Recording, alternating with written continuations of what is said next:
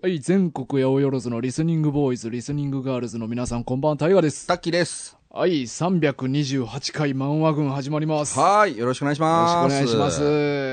さあ、今日はタッキーとね、はい。はい、やりたいとコア思いますけど。軍以来。コア軍以来。らコア軍挟むと僕結構久しぶりかもしれないですね、大河君とね。そうやんな、二人でやんのな。二人でやるのは。確かに、うんうんうんそうやわ。ちょっと最近、あの、映画をはい。見まして、あ、映画話から。映画話から、あのー、仁義なき戦いおおを全部見てんやんか。あ、すごい。うん、仕事中にな。例の。うん、例の、例のごといや、く。だからどんな仕事やねんっていう、リスナーも、うん多分もう聞いたことないと思うんですよ。仕事中に映画をうん。今まで語ってきた数々。そう、全部多分仕事中に見たやつばっかりやからな。そうそうそうそうんそんなに見れるってう。ん全部でだから、6本見たんかな？仁義。仁義。はあ。なんかまあ、も、もともとの仁義なき戦いシリーズが5本あって、はいはいはいでまあちょっとプラス1本で新仁義なき戦いっていうのを1本見てんけど、ああ。僕ね、あれ、最初のやつだけ？あ、1本目？一本目だけ過去に見たことはあります。ああ、だ俺はもう完全に初めてやって今回。で、まあまあ内容の話はまあちょっと今回置いといて、は俺ちょっと何より思ったのが、い。は何喋ってるか分からへんねん。マジで。い。え、それは何、何理由で？あのな、俺の中でいろいろ理由があって、はいまあ、まずは一個時代。ああ、はいはいはいはいはい。その、録音技術が、うんまあ、あれ71年とか2年とかの映画やねんけど、昔の映画あるあるですよね。そうそうそうあの、音質、音質というか。音質悪い。もう黒沢明の作品とか、字幕ないとわからんみたいな感じで、いや、あれおもろいっすよね。あの、今で言うもうこのなんかラジオの、古いラジオの音声みたいそうな。そう。口もなんか合ってるのか合ってないか分からへんよそう、な。ずれてるような気もするなみたいなな。そうそう、昔の映画あるあるね。しかもあれ UNEXT で見てんけど、は字幕ないねん。い。え？うん。あ、まあ日本の映画やから。そうそうそうそう。はあ。ら DVD とかやったら、昔黒沢明とか見たときは、DVD やったら字幕つける。んうんうん。でも UNEXT 日本映画には字幕なくて。ああ、そうなんですね。だからまあ、まずは一個多分その音声的な技術の問題で、うん何言ってるかわからんっていうのと、あとまあ、ヤクザ映画やから、はいはいはい。こう、がなるシーン、うんうんうんうん。あとはボソボソ喋るシーンはいはいはい。が多い。おいおいね。うんこれでまず何言ってるかうわからん。ん。で、もう一個は広島弁。うん、そうそう、広島弁ね。そうそうそう。この三つの理由で、うん。マジで何言ってるかわからんねん。いやー、難しいもんですねこ。れがなもう集中力が途切れて途切れて。あのー、しかもな、登場人物もめっちゃ多いね。あ、多いっすね、確かにあれね。うん。で、一応、毎回誰か出てきたら、はいうん何組誰々って出てくれんねやんか。はだからギリそれで。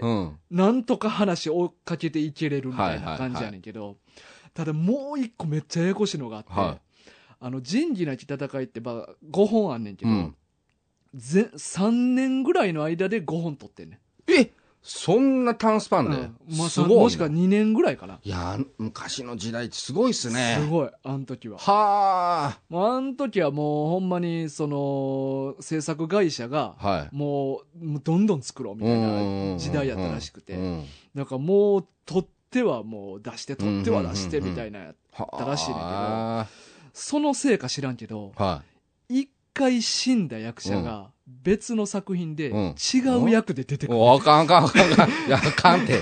あの、ただでさうんえ、うん何言ってるかわからんくて、ストーリーはっきりうん。馴染んでないのにうん、あれ？こいつ前知らんかったっけみたいなやつが、別のやつで出てくるんやんか。うん。もう頭ごちゃごちゃになんねん。そ らそうですよね。そらそうやわ。あれ梅宮達夫死んだよなみたいな。また、もう一回出てくる。しかも、そんなメ、そのメインうのん主要キャストがまた出てくるのそうやで。へー。ほんまになんか、主人公の菅原文太の兄弟分みたいで出とったうんうんうん梅宮達夫が、ワンかなんかで一回死ぬねんけど、スリーぐらいでもう一回出てくる。なんでなん？別の役で。しかもその時もまたちょっと兄弟分みたいな役やねんえ似た、せめて似たような役柄やめてって。ーそれ、あの、一応設定上は、なんかその、なんか例えば双子の弟やとか、そういうことではないわけですよね。じゃあ全然別別人。全然。絶対やったらあかんやん、そんなん。で、もう一個ややこしいのが、うんあのー途中同じ役なんやけど、は役者変わるっていうのな。ええ あれ、こいつ名前一緒で前出てきてたけど、違う人がやってるよな、みたいな。はあ、まあまあ、うんそれは未だ、未だにあるっちゃあるけど、まあまああるっちゃあるもうその短スパンで変えていくのはやめてほしいですね。2年、二年ぐらいしかないから、契約できへんかったんかな って思ってな。へえ。でそれがな、もうちょっと困って。うんうんうんうんうんだからもうなんか面白い面白くない以前にうん。、はい。何か分かれへんかって。ほんまに。まあ、なんかちょっとその別の映画好きのやつとも職場で話しとったら、はもう仁義なきはうんもうあれ雰囲気楽しむもんやから、い。うーん。なんかそんなもう、あの、一応あれ史実に基づいてんねんな。あ、そうなんですか？そうそう、一応主人公の菅原文太のやってる役柄が、ほ一応ほんまにおった人が、へえ。あの、獄中内で小説かなんかを書いて、うんうんうんで、それをもとに、あの、広島構想っていうのがあって、うんうんうんうんその構想を映画化した作品やね。ああ、そうなんですね。だからまあなんか、そういうほんまにあったことをやってるっていうので、だから結構そのヤクザの構想、うんうんうんどの組がおって、うんで、どの組潰れてうん新しいこういうの出てきてっていうのが、うんい展開がすごい多いね。うんうん話をなんかほんま追っていくべきなんやけど、うんうん。うんでもまあそれ以前にもうなんかヤクザの世界うん。みたいなの雰囲気を楽しめたらいいみたいな。まあ、人共同というか、そうそう。その、あの、まあ、その古き良き、まあ、良きって言うとあかんのかもしれないけど、いや、でもな、うん。あのーむしろ人共同がないねあ、ないんすん。か？だから仁義なきやねあ、そういうことなんか。ん。もう裏切り合いばっかりやねんはあ。だからも、文太は、うんその中でも仁義を貫いてるんでしょ？あそうそう、そういう役やな。ね。うん、うん文太は。うんうん。だからなんか、それまでのヤクザ映画って、ほんまになんか、水戸黄門みたいな感じで、はいはいはいお決まりのパターン。うん。で、ヤクザがヒーロー的な感じでう、ん。かっこいい。みたいなのをずーっと描いてきてんけど、仁義なきで初めて、そういうリアルな、うん。ヤクザのいざこざみたいなのを描くようになったらしいね、ああ、まあまあ、それがだから逆にその時代のは、まあ、センセーショナルというか、そうまあそういうのもあって、いまだに語り継がれてるうんみたいなことなんですか？そうらしい。はあ、うんであれ好きな人好きじゃないですか。なあ。ああいうもうヤクザもも含めて。うんうんうんね。まあ僕らのちょ近くで言うと、あの、まあ、あの、島田角栄監督の現場うんうんのうん。ね、あの、助監の高木さんだったりとかも好きじゃないですか。あの、北野武とか、めっちゃ好きよな。そうそうそう。うん。であの、まあ僕の別の、あの、まあもうだいぶ昔の職場の、うん。その知り合いの、まあ女性の人うんうん。とかでも、女性やけどヤクザの世界に興味ムンムンみたいな。ああ、そうなんや。人もいて変わってる人もいましたよ。もうだからニュースで山口組なんちゃら、あの、銃撃事件やみたいなのがうん流れたらもうテンハイテンションで出勤してくるんですよ。あ 見たニュースって。いや、でもなんか、仁義なきはね、まあ、その、見ようによっては確かヤクザがかっこいいって思うかもわからんけど、うんその、1キャラずつを見ていったらかっこいいって思うかもしれへんけど、うんヤクザの世界自体は、うんむしろ虚しい世界やなって思わせる映画やね。うんだからそこは俺なんかいいいなと思って。あちゃんと。うん。その、だから、かっこいいを、あの、こう見せてヤクザに走らせるんではなく、なく、うん。このヤクザの世界ってほんまなんか悲しいよなっはいはいはいはいて思うような作品やった。ああ、まあ、それだ、もうそういうのもだからいいんかもしれないですね、逆にね。うんうんうんで、もう一本、そのはい新仁義なき戦いを見て、はいはでそれ2000年の映画やね。い。うん、あ、そんな最近、まあ最近って言ったらあかんのか。で、こん、それは舞台が大阪やねんけど、ほその映画もう。うん。何言ってるかあんまわからなかった。大阪やのに？大阪。あらあらそうやね。あの、時代も2000年やし、うんまあ、録音技術も進んでるやんうん、そうでしょで、馴染みのある関西う。う弁やん。んうん。やのに何言ってるかわからんねん。あ、そうですうか。んなんで？いや、知らん。竹内力也出てたあのー 主演が、うん布袋寅泰。え、まさかやわ。マジっすか？そう、だ、だから見てん。だ、ほ実はあの、新仁義なきって、あの、仁義なき戦いが73年ぐらいで5本終わった後、はその年ぐらいからいきなりまた菅原文太主演の新仁義なきが始まんねんけい。ど、ほうほうほそれはもう全部飛ばしう。て、うん。2000年の布袋が主演の新仁義なき見ようって言って、その一本だけ最後に見て。なるほどね。うんうんえ、それもう完全別物と捉えてよろしい？あ、完全に別も。うん。布袋さんって主演で映画あるの？豊悦と布袋がダブル主演で。うんちょっと見たなった。そうそう。でそれに惹かれて見てんけどな。ちょっと見たなりますうんキャスティングで見たい。うん。ただまあ、あのー言うたら、えん主題歌というか、はい。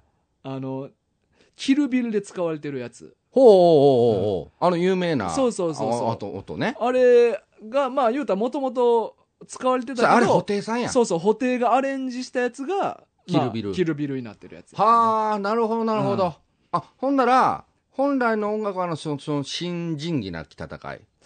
あれ、仁義なきから使われてたんかな？どうやったかな、まあでも主題歌は、でもみんな聞いたことある主題歌っていうかうん、メロディーやねんけど。タランティーノもうん、仁義なき戦いとか好きそうですもんね。ああ、そうそうそう。ねうん。うん。だから、新仁義なきは音楽監督が布袋やねん。ああ、そうなんですうんね。主演兼主演兼。音楽監督。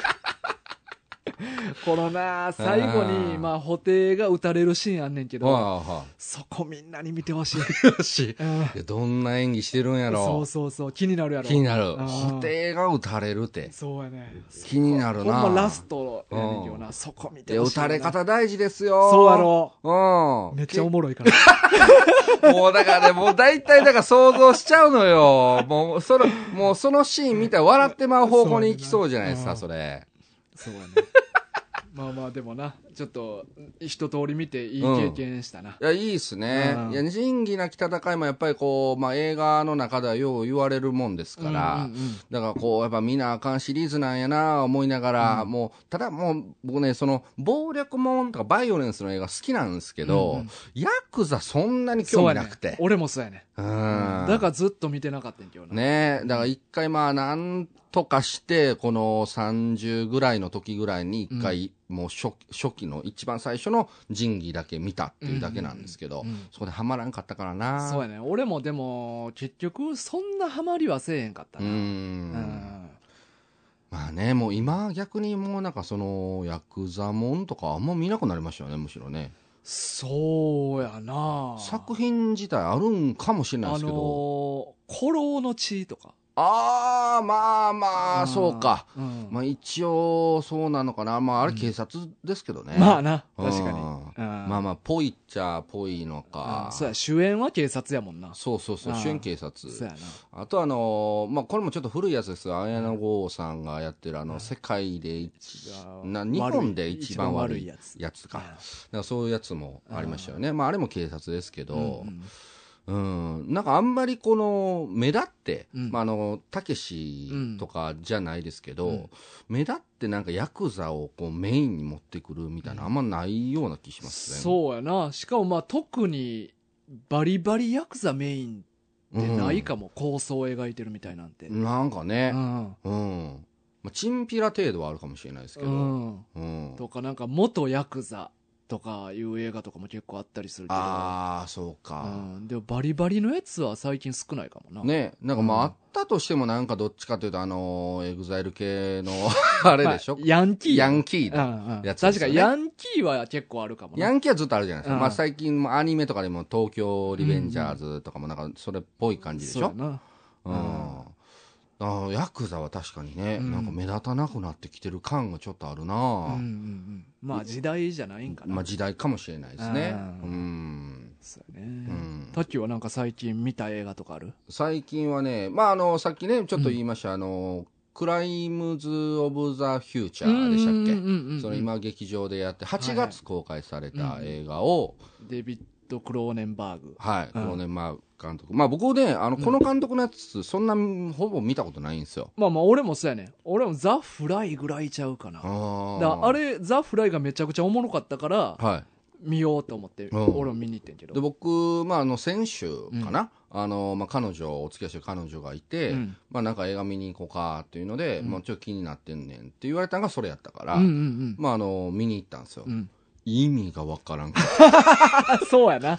マジえあえわか意味わからなかったですよね。意味わかった？は意味わからんかったな。いやなんとなくはわかるんですよ、うん。うんうんうんなんとなくは、うん。なんかねその、まあ、世界観を一応ざっと伝えると、うん。そのまあ、ちょっと未来の先の話で、うん。その人間の痛覚がなくなってうるん。設定なんですよね、でその痛みがないからうん。というので、この人体改造というか、うん。まあ、主人公はあのなんかあと特にある何の病気なんかなんか分かんないですけどこの今の人類にない新しい臓器を生み出すっていうことができるんですよね。うんうんうん。でそれをその助手というか、あのーまあ、コンビを組んでる女性の、まあ、レア・セドゥさんでしたっけね、だからその女性さん女優さんが、うん。その男の人のお腹を開いて、それを手術する様子を生でみんなに見せて、うん。それがショーになってるショーになってね。うん。でそれで新しくできた内臓を取り出して、うんでそれになんかタトゥーを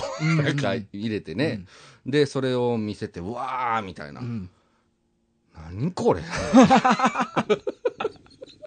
俺あの一個おもろかったんがさ、はいはいはい食事補補助する椅子 あれなあれ、やばいでしょ。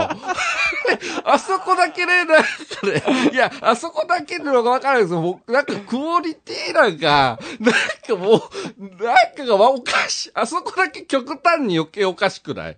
あチープというかなんか、ほなんか、まあ、パッと見、なんか、骨みたいなんで、そうそうそうそうできてる椅子みたいなのに座んねんけど。その椅子が、まあなんか食事のその補助する、なんか消化を助けるため助けるなんかねなんかガタガガタタ動くよな。動くね。そうそうそう。あれがおもろかったよな。そうそうそう。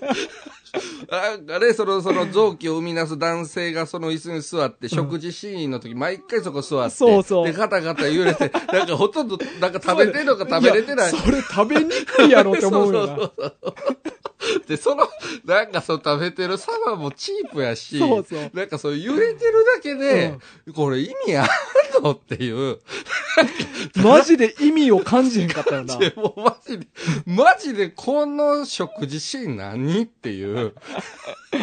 あれがいっちゃおもろかったな。おもろかったっすねで、結構何回も出てくるでしょ？映画の中で、うん食事シーンが。他のやつも使ってたしな、なんかな。うんうんなんか天丼で笑わせようとしてるのかな思って、ぐらい最後。いやー、やばい映画やったな。ねえ、なんかその、だから痛みがないから、うんその街中でも、なんかカップルが、うんその、お互いを傷つけ合ってね、ナイフで足を切ってるみたいな。はいはい。なんかか、俺後で調べたら、はなんか感染症もない世界なんよな。はあ。どうやら。なるほど。だからもう、もう、こう、だから、もう、なんぼでも切ってもそうそう大丈夫。病気の心配がないと。だ俺は見ながらそれ心配してて。僕もなんですよ。痛みないのはええけど、うん、そうそうそ普通の部屋で切ったりとかしてるう。よ。うん。大丈夫なんて思って。ね、そうそうそう。めっちゃ菌のこと気にしてたけど、なかったんですね、あれ。もう感染症のない体質になってるらしい。はあ痛みと感染症のない。えらい、えー世界になってますけど、そんな 世界になって、あんなんする？うんねだからみんな、なんか、だから世界結構あれ、もう大敗的な。うんうんうんうん世界やったやんそうでしたね。だからもうなんかみんな退屈してんねやろな。まあ、そういうことなんかもしれないですうね。んで、まあ、要は、その、痛みもないで、だから病気せえへんってことでしょ。っうん。てなったら、まあ、確かに、もうそれが当たり前になったら、もしかしたら、うん。かんいとも簡単に体を傷つけるかもしれないですね。でも、かといってあんなに揺れて食事取る？ガタガタガタ。めっちゃ食いにくそうに。めっちゃ食いにきそうですよね、うんあれね。ベッドもなんか変な形じゃないですか、なんかぐちゃぐちゃのなんかな。9番手、うん両手両足つけてなんかね、ああいうのはまあクローネンバーグっぽいなとは思ったけどな。ああいう世界観の監督さんなんですかね。ああいうぐちゃぐちゃしたんがなんか好きなよな。だまあなんかその、あもうこういうのが好きな人なんやろうな、いうのは分かったんですけど、もうだから何をやってるか分からんから、もう結構睡魔とうん。映画を見なきゃの戦いをむしろ僕はずっとしてた感じですね。なんか、あの、誰が何の組織に属しててっていうのも分かりにくかったよね、わあ、まあ確かにそうですね。だから俺さ、見終わってから調べて、うん。あ、あ、こいつはこういう目的で動いとったんやっていうのが、まあ整理できたけど、うん見てる最中はちょっとよく分かれへんかったな。なんかね、その、臓器登録上みたいなのもあったでしょ、うなんか、新しい臓器できたんで、うんこれ、ね、ねあれもなんか、どういう期間なんやろみたいな。そうそう。なんか新しい臓器、まあ、いろんな人が結構できてたりはするんよな。うんで、それ取り出したら、まあ、その、署名じゃないけど、その人のタトゥーみたいなのを臓器に入れなあかんみたいな。で、それを保管してる場所があってとうか。ん。なんかそういう、まあな。うん、だもうだいぶ変わった映画やなと思いましたね。うんうんうんうんまあまあ。ちょっと、でもクローネンバーグの作品も他にいろいろ見たいなとは思ってんねんけどな。まあまあまあ、確かにね、なんかこう、独特な世界観なので、うんうんうんなんかまあ、この面白、なん、なんでしょうね、見せ物小屋見るような感覚というか、んんうんなんかその感じで楽しむ監督さんなんかなっていう感じはしましたけどね。あれでもなんか R 指定が12歳とかやったよな。ああ、あれで？うん。へえ、なんかそんな、結構グロいやんか。え。まあそうですね。そんな若くていいのって思ったけどな、うん俺は。まあ、結構しっかりおっぱいとかも映るやん。映りますしねや。し、下の毛とかも映ってるよ。あ、映ってましたね。なあうん。確かにね。うん結構なんか低い、基準低いなとうー思って。んなんかあれもね、だからその年齢制限もなんかこのどこの範囲で決めてるのかっていまいちピンとこないですよね。ううんん。まあまあ、でもおもろい、変な映画。まあそうですねまだ多分もうちょっとやってるとこはやってると思うから、うんうんまあ気になる人はよかったらって感じですね。うんさあ、ということでね、はい。今日は漫画を、漫画の話ね。はい、取り上げたいと思いますけれども、はい。えっと、今回は、えっと、星野幸信先生の、はい。宗像教授遺行録。ふんふんふん。これは、えっと、かけろうさんからのリクエストかな。はい。ありがとうございます。まあこの、宗像教授は、うん。シリーズがいっぱいあって、はい。見たいですね。そう、宗像教授電気工とか、うん遺行録。で、今連載中の世界編っていうのもあんねんけど、これまだ連載中なんですか？まだやってるはあ、すごい。まあ、今回は遺行録しか読んでへんけど、多分基本的な内容はずっと一緒で、主人公も一緒。うん、宗像うん。教授が主人公で、うんうん。まあ、日本各地の様々な場所を学術調査で訪れて、うん。まあ、その地の歴史とか伝承を独自の視点で再検証して、まあなんかうん自分の考察を、はい。考えをまあ言うみたいうんうんな話なんやけど、これなんかあの、テレビドラマも昔やってたんですね。なんか、え、高橋秀樹やった？秀樹さん。俺なんかうん。YouTube に転がってないかなと思ってはい。調べてんけど、なかったなかった。うん、ちょっと見たかった ちょっと見たかったですね。うん。いや、だからこのテレビドラマでもやってるぐらいやから、だから、うんあの、全然僕はもうこのリクエストいただくまで、うん。全くちょっとまあ存じ上げなかったんですけども、あその、あ、結構メジャーな作品やったんかなってちょっとまあ思いながら読んでたんですけあ。ど、まあ、星野先生といえば宗像教授みたいなところはあかもあるんですか？うん。はあ。タイトルはよく聞くな。うん。うん。いやもうもうタイトルすらも全くちょっと僕はまあ知らなかったんで、うんうんうんまあほんまに初めて読ませていただいたという感じですね。うんうんうんなんかでも俺は結構好きやって、うんうんうんうん。あのーなんかそういう各地にある伝承とかを、はい。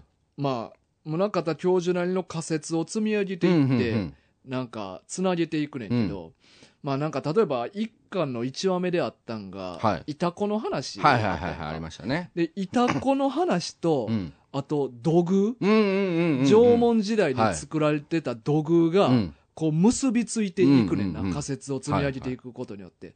なんか、まあ基本的にはなんかそういう話の展開が多くて、えうん。これとこれが結びついていくんやっていう、なんか、なんかパズルのピースが埋まっていく感じそうですね。が、俺は結構なんか気持ちよくて、うんうんうんなんか面白かったんやけど。まあ僕も、あの結構、まあ、その SF チックな要素がちょっと入ってるというか、なんかその、その斬新な仮説うんうんうんうん。っていうのが、なんかもうむしろその SF っぽくさもあったりとかうんうん。して、大胆な仮説大胆なね。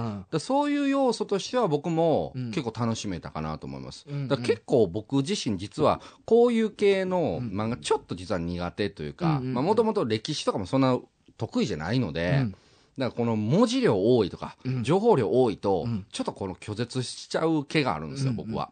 ただ、この漫画に関しては、もう一語一句。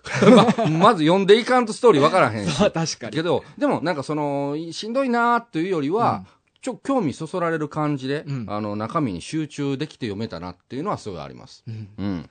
だ毎回ななんかこの伝承を取り上げてとかあるけど、うん。それ自体にちょっと興味持たれへんかったらあんま入ってけえへまあ入ん部分ってこい。もあるやん、うん、ありますね。なんかまあ個人的な当たり外れって多分結構あるとう思う、ん。まあ僕、ちょっと今回、その、この、移行録か。うん。移行録の一巻のみうんだけをちょっと僕はちょっと読んでる状態なんですけど、うんうん。まあ僕はこの一巻に関しては、まあ全体的にバランスよく興味は持てて読めたかなと思いますね。うんうんで、なんかあと、なんかこのテイストちょっと懐かしくて、うんうん。まあ全然ちょっとジャンル違うんですけど、うんあのー昔、大塚英二さんっていう方のうんうん。はいはい。原作の木島日記はいはいはい。っていうのを、ちょっと僕、なんか、あのーまあ、役者とかやってた時に関与したことがあって、はいはい、で、その時に読んだんですよね。うん。で、それにちょっと、ぽ、なんか方向性として似てるなっていうのが読んでて思って。まああれもそういうなんか機械なそうそうそう、うん。あっちはももっとオカルトに振り切った感じなんですけど、うん。まあ、そのオカルトが、えーまあ、この世にあっていいものかないものかを仕分ける仕分け屋としてのなんか主人公がいて、でまあそのいろんなところで起こる事件、うん。でまあそのなんか人魚の伝説だったりとか、うんうんなんか UFO だったりとか、うんうん。そういうものを、まあ、その当時の時代のせのものとなんか結びつけて、うんうん。なんかストーリー展開していくっていう部分で、うん。なんかそのなあ斬新な仮説うんうん。立てて物語をこのお落としていくみたいな、うんうんうんここの形は漫画としてなんか似てるなっていうそれはすごい思いながら読んでましたね。でもなんかそのオカルト的な要素で言えば、はい、なんかこの3巻なんやけど、はいはいはい。あの宗像教授がなんか出雲大社のおうあのことについて調べに島根県に来んねんけど、はいはいはい。で行ったらえっ、とねこれ女の人ちょっとなんか宗像教授と、うんなんかいい感じなのか仲悪いんかよくわからん立場の女の人がおってあ出てくる。でそああ、あのー、な、あれや、あのーライ、ライバルとか一巻で出てきたったっけな、意味部の妹さん。妹さんはいはいはい。と一緒に島根行くねんな、うんうん。でそしたら島根にはすでになんか大御所の教授たち研究者たちが何人かおんねんか、でその人その人らとみんなで挨拶すんねんけど、はそのな大御所の研究者たちがい。はい。全部真っ白やね。あの ジャケットもあの言うたらあの瞳も、はい。あのジャケットもベストもネクタイも全てが真っ白なやつが4、5人出てくる。の。まるでなんか天井の、いや、こ、こんなん見たことないわ。そうです。神やん。神やん。そう、まるでなんか考古学界の神たちみたいなんが4、5人出てくるのやんか。で、俺、え、何これと思ってな。いや、で、これ、おもろいやんか。でな、ずっとこのまま話進んでいくね。ぜ全員真っ白や 塗り忘れたんじゃないの？何これ。思うやんかすで、ごいやん。なんやかんや、うんわーっとあった後に、ラストのページで、ちょっとずつ色ついていって終わんねえ？何何これ？あ、なんかあるんや。ストーリーで。ん。いや、でもな、それが読み取られんの？俺この話何回か読み返してんけど、え、どういうこと？一番最後で足元からどんどん色がふわーってついていって色ついてるついてる一番最後はみんな完全に色ついた状態でお別れすんねやんか。はい。え、な、幽霊？いやー、だから無理やり読み解くとしたら、うん。なんかそういう次世代に託した的な、うんうんうん。大御所の、あの、まあ、別に宗像教授若手じゃないけど、いや、年齢わからなさすぎるでしょ。そうそう。そもそも。見た感じもう50ぐらだいい言ってそうなんぶええ年のおっさん。そう、意味ねべえさんははい結構多分2、30代で若いと思うねんけど、なんかその次世代のは考古学、うん君らに託したぞ、うん。みたいな感じで、なんかその一段上の神的な存在から普通の人間に降りてきて、私たちは引退で、はい普通の人間になります、みたいなニュアンスの終わり方なんかなとも思うねんけど、うんでも、あ、別に、そういう話もしてないねん。あほの、君たちに託すとか、うんうんうんもう俺たちはこの世界が長くてみたいなことを全く言わ、言ってないから、幻ではないわけですよね。みんなと喋ってる。この真っ白の人たち。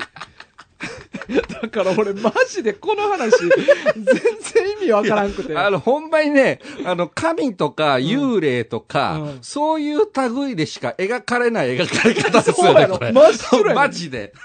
明らかにもう死んでる人やん。死んでるやつ。そうそうそう。真っ白ほんまに。こんな、もうそれでしか考えられへんよ、この一コマ見るだけやったら。だからこれな、ちょっと俺にはちょっと意味わからんかったから、はい。ちょっと、まあもし、まあかけろうさんでもいいねんけああ、ど、確かにね。この宗像教授遺構録の第3巻に入ってる、神有月っていう話があんねんけど、おお神やん。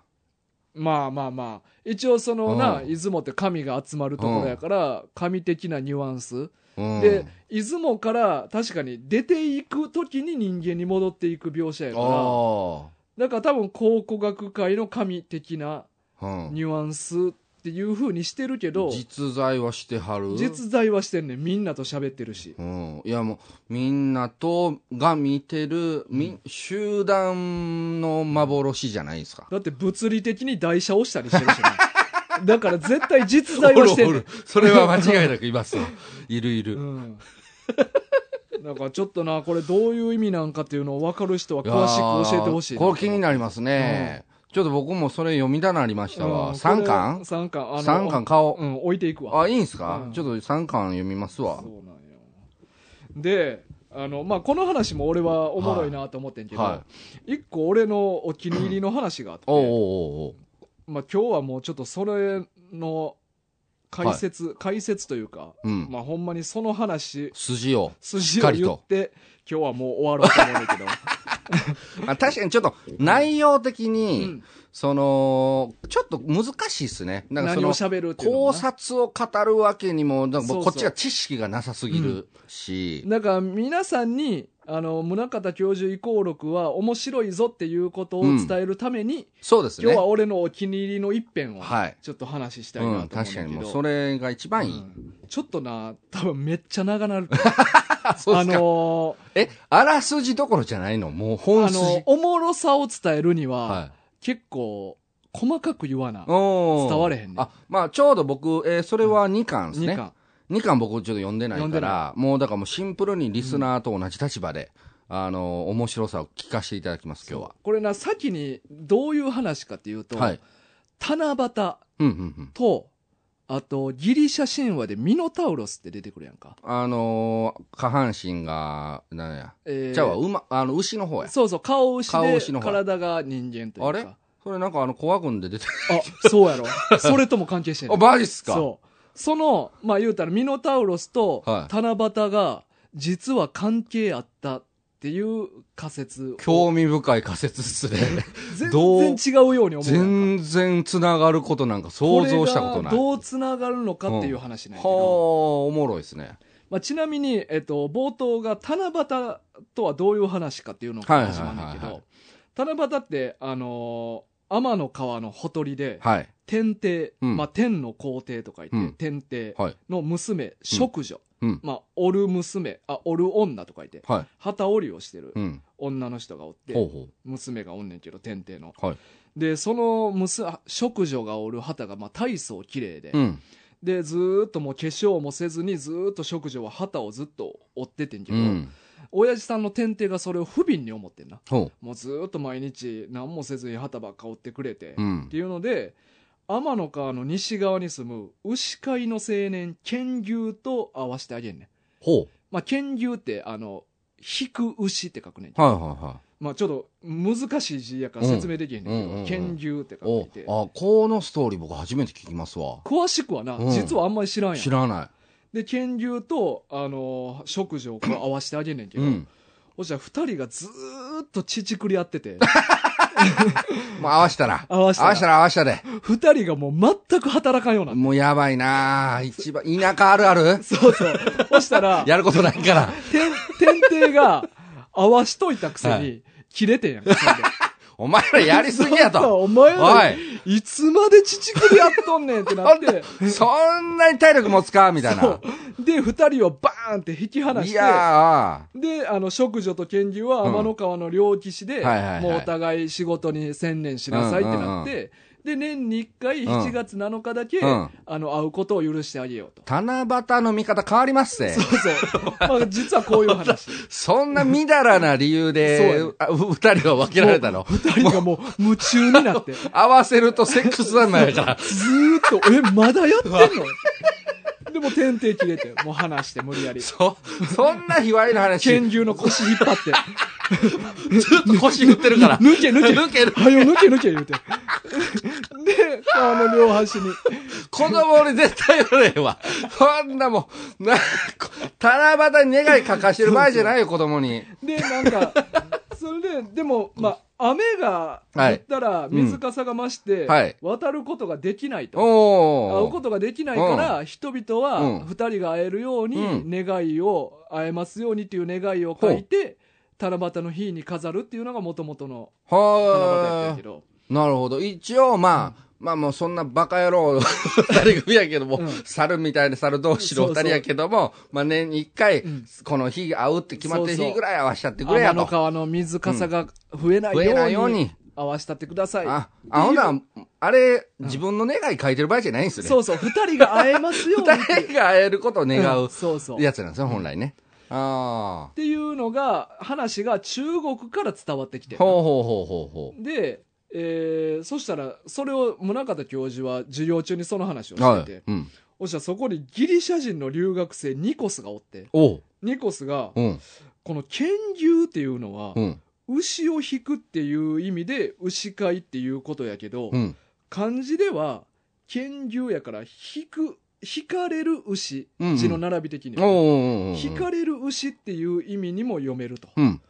うん。だからこれ剣牛が実は人ではなくうん。牛やったとしたらうん。この話の意味ってどうなるんでしょうかっていうおお。き結構やばい説やばい質問してきましたね。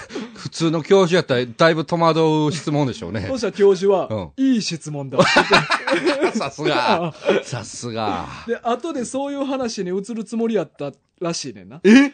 もう、そう先に？実はやるな話に移るつもりやったけどよっしゃ先にしようとさんすごいな。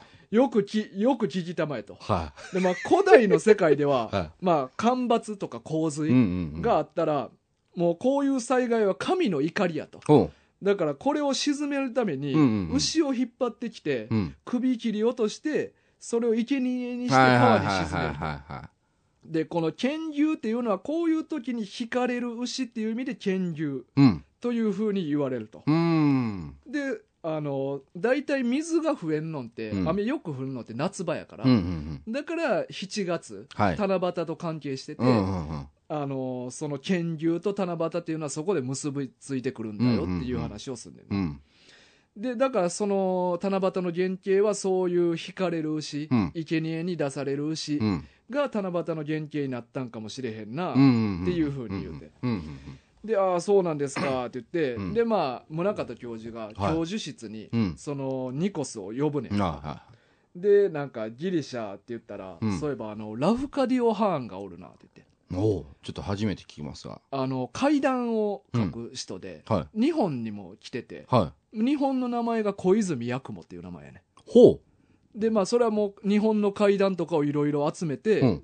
階段を書いてる人で、まあ、日本名のやったら小泉八雲、うん。でその名前聞いたことある。そうもともとはギリシャ人の人、あ、そうなんですそうね。そうやねんけどでまあそういう人がそういえばおったなってうん言って、であそうやねんっていう話をして終わった後に宗像教授が、うん。はい。まあ、次のその授業のために一回京都に行くわって言って、まあ、宗像教授は京都に行くね、はい。で京都の渦政に行くねおう。で渦政のこの島神社っていう木の島と書いてこの島神社っていう神社があって、うんうんうんこれ別名蚕の社って言われんねんけどはい。これ7世紀頃にうん。あの中国から渡来してきたうん秦氏、うんうんうんうん。まあ、秦っていうのはあの秦の国うん。の秦って書はいいてあるけどはいはいはい。うん。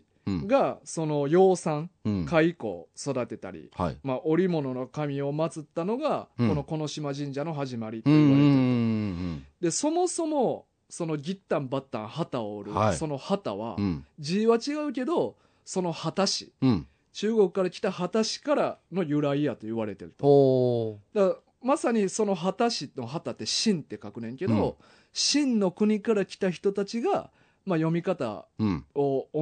日本語読みにしたのはいねはいはい。で旗師というふうに自分らを名乗ってるとうん。でこの渦政っていう名前は、うんその旗師が織物をすごく上手やったから、うん。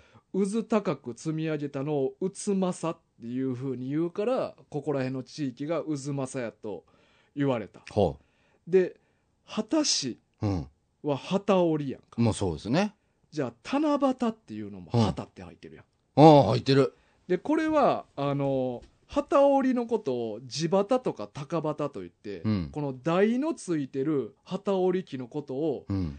棚の機械と書いて、うん七夕って読むねほうほうほうほうほう。だから七夕っていう名前はの字自体の読み方の名前はこっからも来てるんじゃないかって言ってて、うんでその旗織りする人って大体女の人が多い、うん。うんうん。だから七夕に出てくる淑女っていうのも、うんまあそっから由来があるんじゃないかほうほうほう。なるほどね。ちょっとずつ繋がってきてる感そうそうじですね。でまあ基本的にその旗織りって高価なもんやから、うん織ったもんって、うんうんうんでそれを偉い人に献上する、はい。だからそれが旗織りのあの淑女のお父さんの天帝にもつながると、うんうんうん位が高いし、はいはいはっていう話があるとい。うん。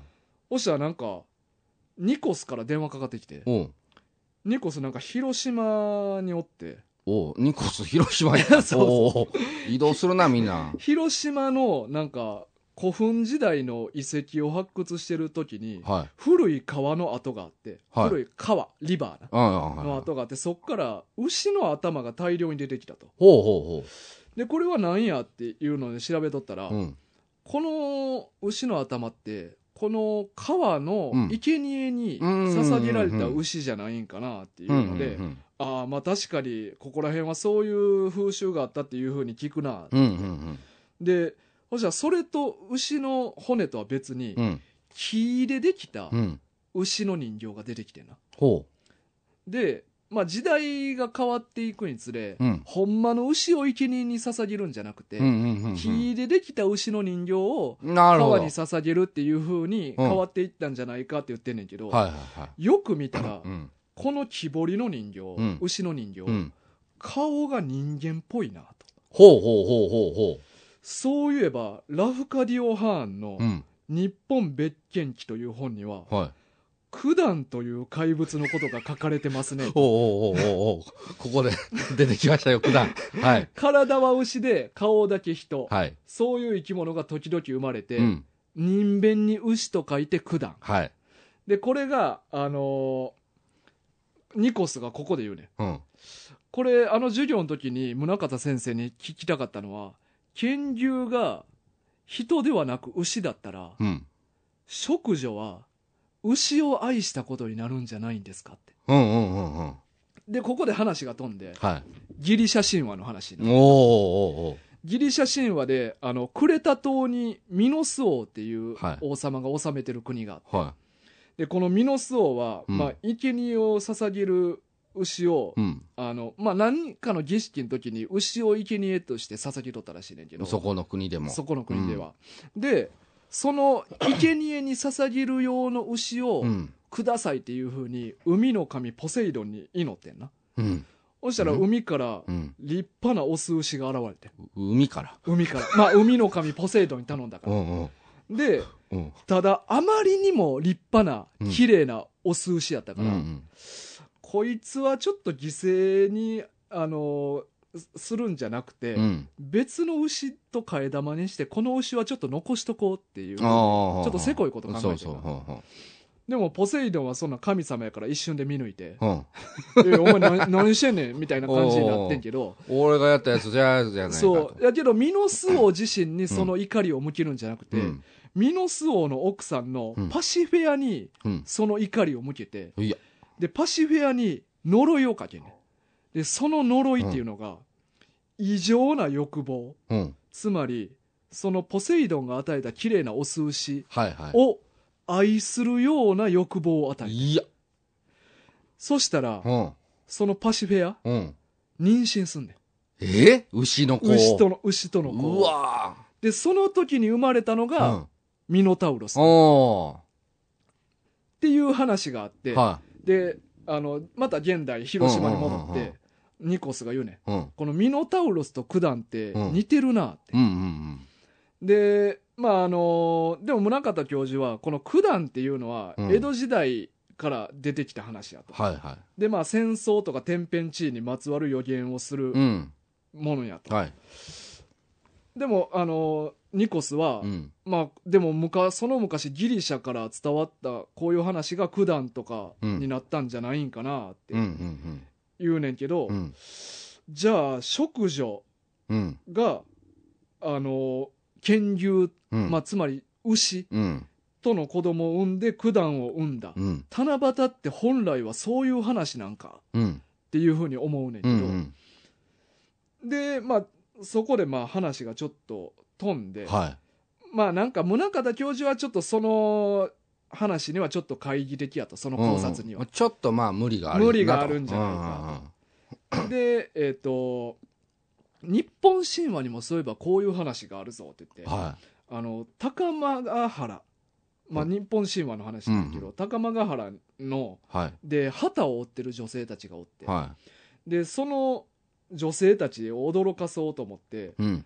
えっ、とアマテラスのあ弟アマテラスの弟のスサノオがはいは馬をうん逆はぎにした、まあ、皮をむいいはい。はいたはいはい。馬をその旗織りの女たちがうん。旗を追ってる建物に投げ込むねんななんてことしてたそう で驚いたうんその旗織りの女たちは死ぬねんやんか、えー、ちょっとやばい。展開がちょっとやばすぎるって。驚いたなもちろん いや、飲みの心臓な。なんなの？それ それだけで。相当やばいな。そしてそのスサノオのお兄ちゃんのアマテラスが、うん。あのそれによってうん天の岩戸にこもってしまうねんな、お兄ちゃんの方が。お兄ちゃんの方がお兄ちゃんの方がこもっちゃうの？こもっちゃうのあの、みんなちょっとなんか、ちょっと弱すぎません。メンタル弱すぎません、みんな。でうんアマテラスで太陽の神やから、うんそうだね。天の岩戸にこもってしまったことによって、うん世界が真っ暗になってしまうんんんっていう神話があると。はで、えっと、この馬のイメージが、あの、実は馬じゃなくて、牛だったんじゃないかっていう説も実際はあるんやけどなっていう話い。を、あの、教授はすんねんうん。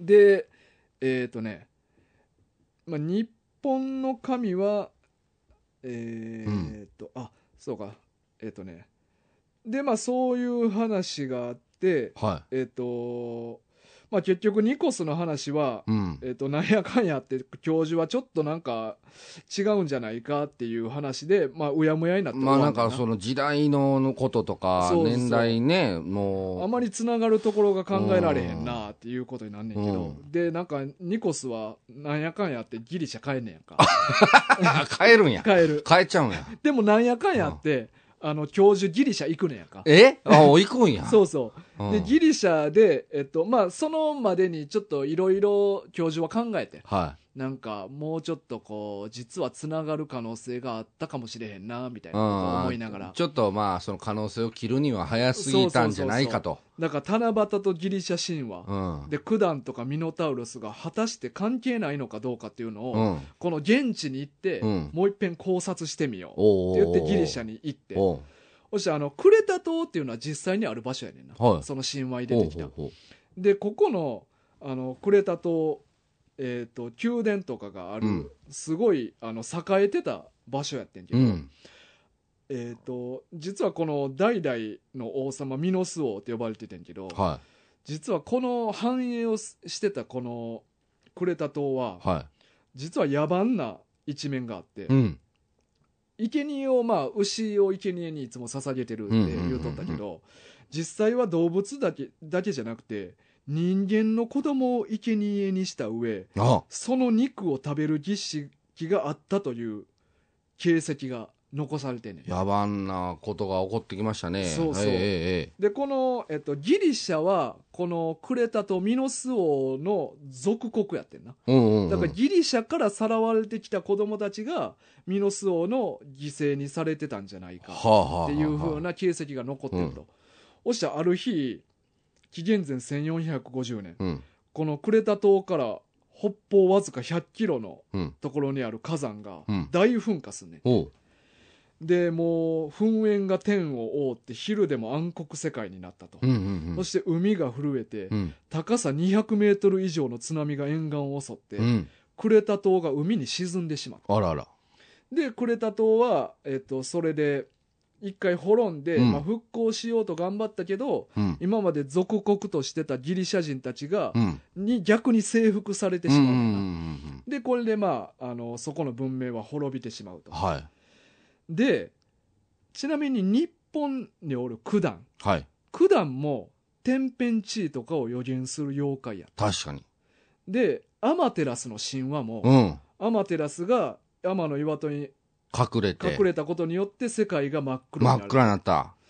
だから実は、このエーゲ海で起きたうん。火山大噴火がう、ん。何らかの形で日本の神話まで波及して、したんじゃないかとうーん。で、えー、剣牛と食女うん。が引き離され、うんなんか最終的にうんはいはい。で、実はこれギリシャ人も何かそれに通じる何か、うん。そ元となるストーリーがあったんじゃないかっていうことをえー考えて。はい。で、まあ、キーワードは、牛、女性、うん。過ち。神の怒り、うんそして別れ。はい。これがキーワードになってくるわけうんまあ、七夕にも全部出てくるそうですね要素で。で、この、ミノス王の奥さんのパシフェアが、はいえっと、牛に恋して、うん。ミノタウロスをとんでもない欲望をね、呪いで。はい。で、ミノタウロスのが生まれてんけど、うんミノス王が地下迷宮に隠すねんな。あ、そう。そのミノタウロスをはいはいで、あの、毎年ギリシャからはい。少年少女。を、そのミノタウロスに捧げるために送り込んでてん。捧げる？そうそうん。う。ミノタウロスがまあ食べるというか。えー、怖っ。うんうん。で、その、ギリシャ人にとったら憎いミノタウロスが、うん。なわけやん。うん。そしたらそのギリシャにあるアテネから英雄のテセウスが来んねんな。ほで、えっ、と、そのテセウスに恋をするのがミノス王の娘のアリアドネやねん。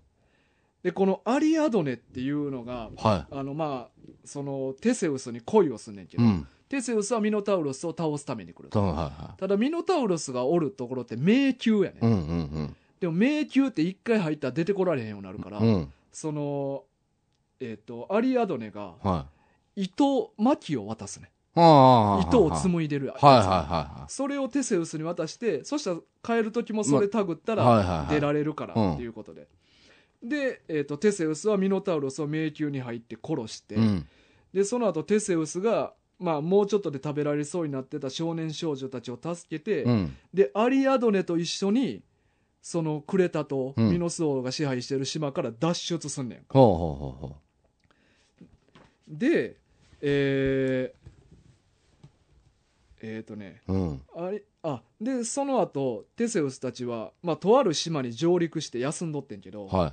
そしたらテセウスの夢枕に、うん。まあ、ギリシャのアテネを守護するアテナが現れんねんな。あらま。で、アリアドネをうん。連れて帰ってはならないと。え？そのミノス王の娘のうんアリアドネと一緒にギリシャまで帰ってきたらあかんと。うん。もうこの島に置いていけと。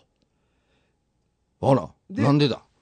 まあ、その、まあ、良くない王様の血を引いてる娘やから、うん多分不幸を呼ぶから、こういうやつを連れてきた。うんだから置いていって別れなさいと。うんうんうん。で、ここで恋人に裏切られて島に置き去りされるアリアドネの悲劇うん。というのが、まあ有名なエピソードらしいねんけど、ギうリシャでも。ん。というのが生まれたと。うんうんうん。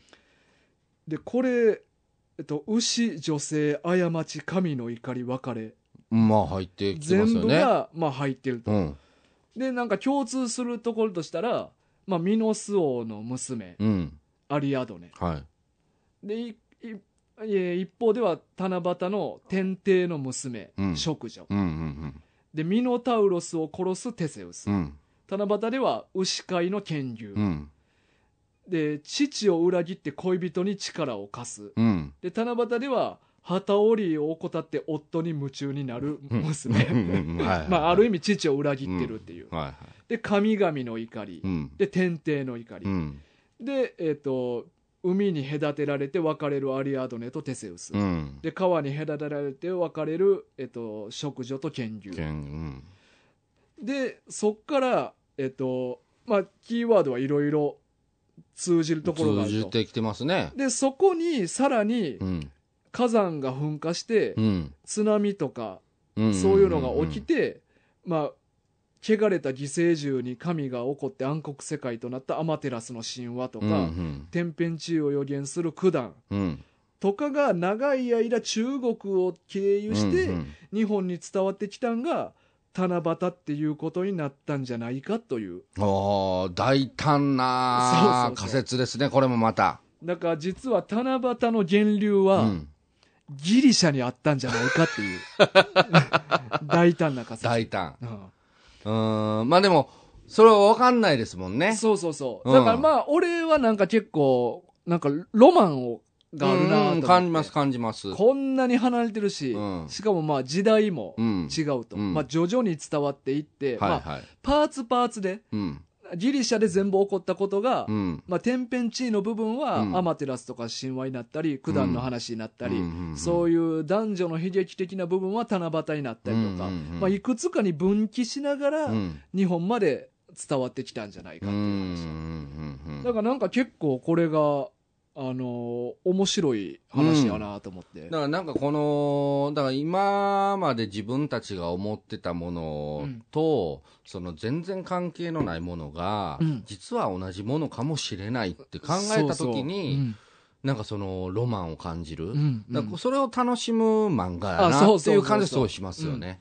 結構ほんまになんか全然ちゃうところの話やんみたいな、結構他にもあるから。うん。まあ僕の読んだ一巻もまあまさにそんな感じでしたけど、うんうんうん。まあなんか実際にね、なんかその、なんか日本人のルーツはどこやねんみたいなのも、うんうんうん。まあ正直なところまだ分かってないみたいなのもなんかあるじゃないですか。うん。だからその、それで行った時に実はその、もう要はもうギリシャとかそっちの方も含めて、うんうんうん。もしかしたらそこからうん。流れて、今の日本人になってるのかもしれないし、まあなあど、どこまで遡るかにもよるしな。のにもよるやろうしうん、だこんな可能性ってもう無限にあると思うんで、だからそのそういう意味では面白いし、なんかこの漫画自体が、だからこの星野さんのうん論文みたいな感じですよね。あそうそうそうそうそう。なんかね、うん仮説をうん立てる、私はこう考えるんだけど。考える。うん。ただ、すごい知識量やけどな。いや、そうですよね。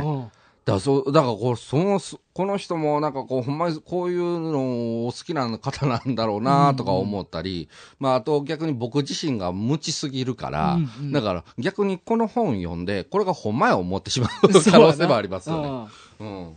まあでもこれをきっかけにな、もともとの話とかをそれぞれ調べていって、っていうのもできるからな。うん。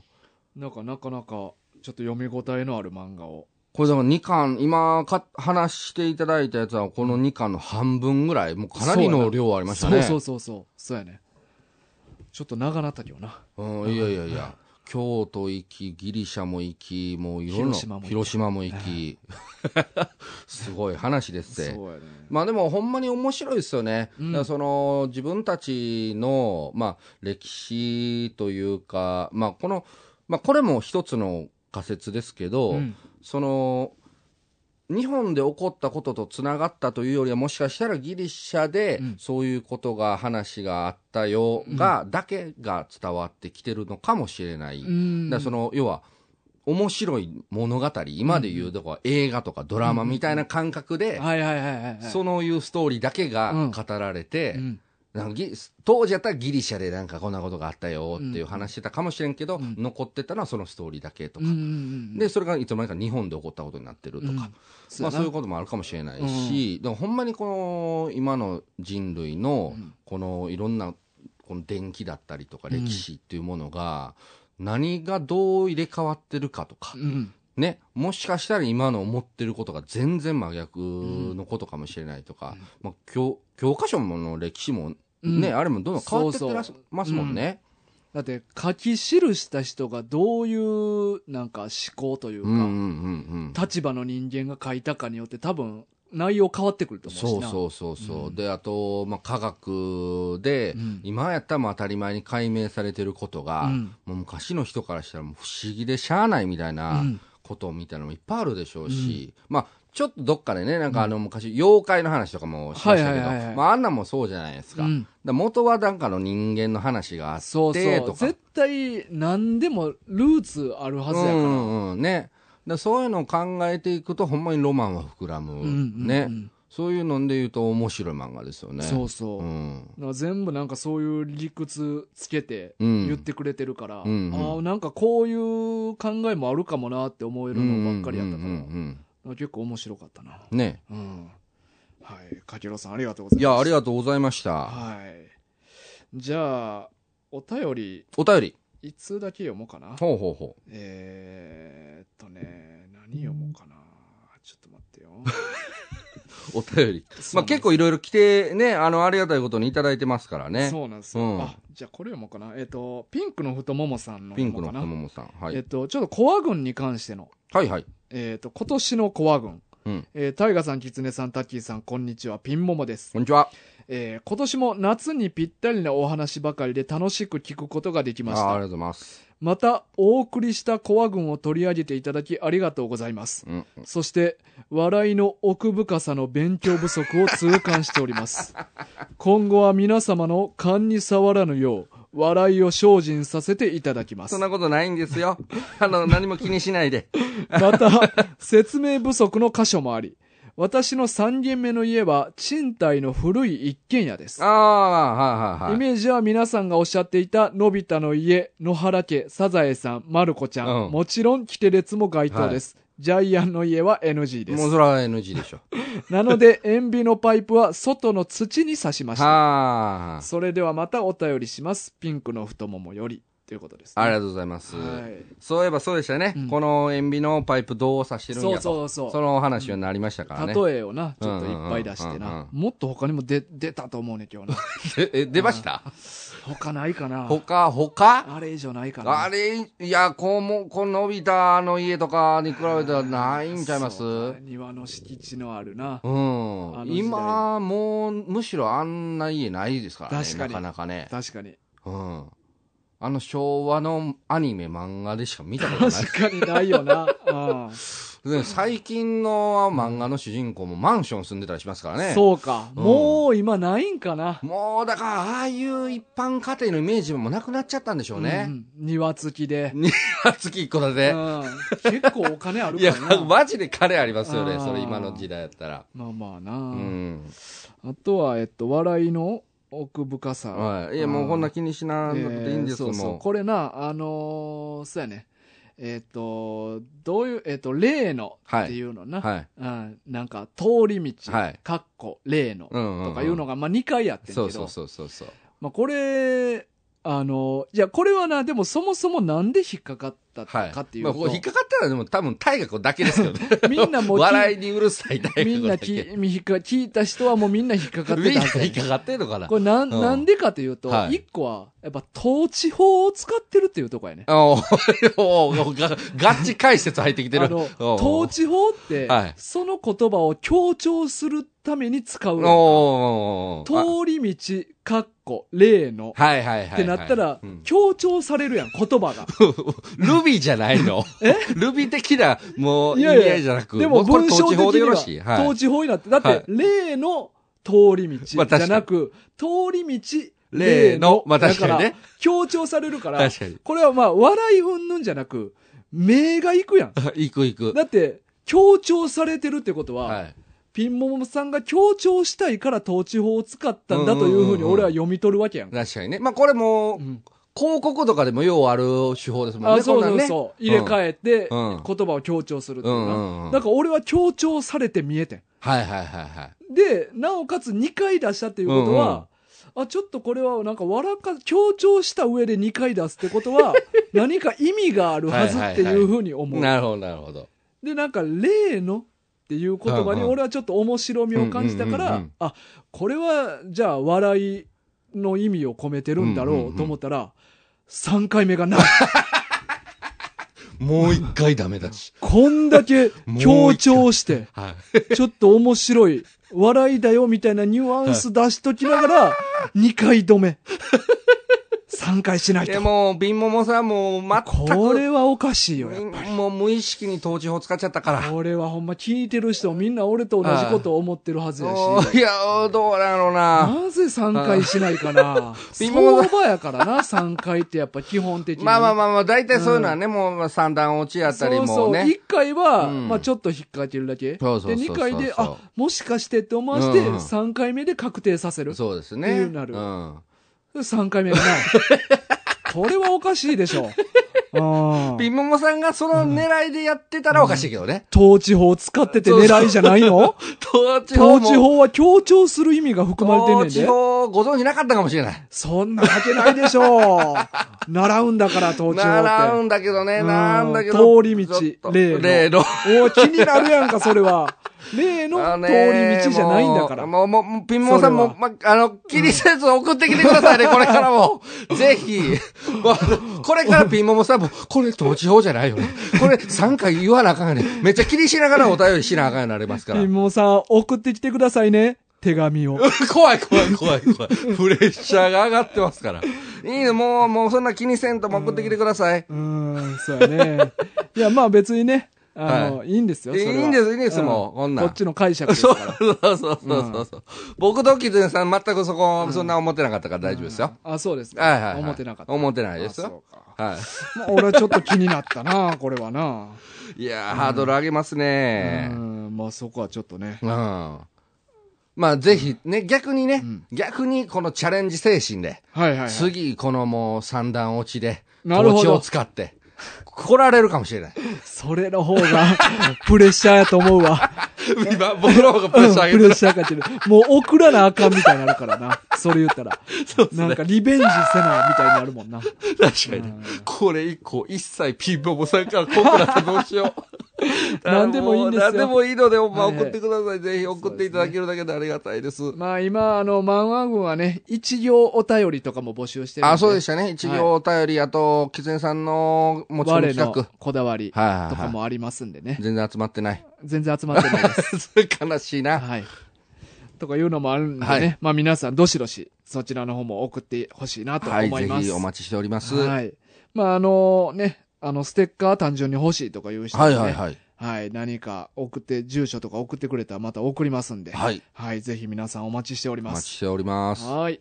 あとまあ、イン、インスタじゃないわ。えっ、と、各種ポッドキャスト、はい。評価ボタンとかもありますんでね。おーえー最近結構しっかり言われてますね。そうです。ね。なんか僕らの励みになるから。うん。なんかあのー、キツネさんの回は、うんキツネさんが、うんもう毎回このね、しっかりと言ってて、で、直近ぐらいまで多分僕と大学の会の時、もう一切二人相談言わんと。そうそうそうそう 終わってたんで、いやあ、今日言いはるんや、あのー思い出したから言ってる。ああ、なるほどねうん。たまたま。たまたま。思い出されへんかったら言ってなかった。まあでも実際いただけたら嬉しいですからね。そうそう。まあ何かしらやっぱみんなから反応あリアった方がねクションね、。嬉しいですもんね。嬉しいです。うんはい。ということでね、まあいろいろよろしくお願いします。はい、よろしくお願いします。はい。というわけで、今週のお相手は大河と、タッキーでした。さよなら。ら。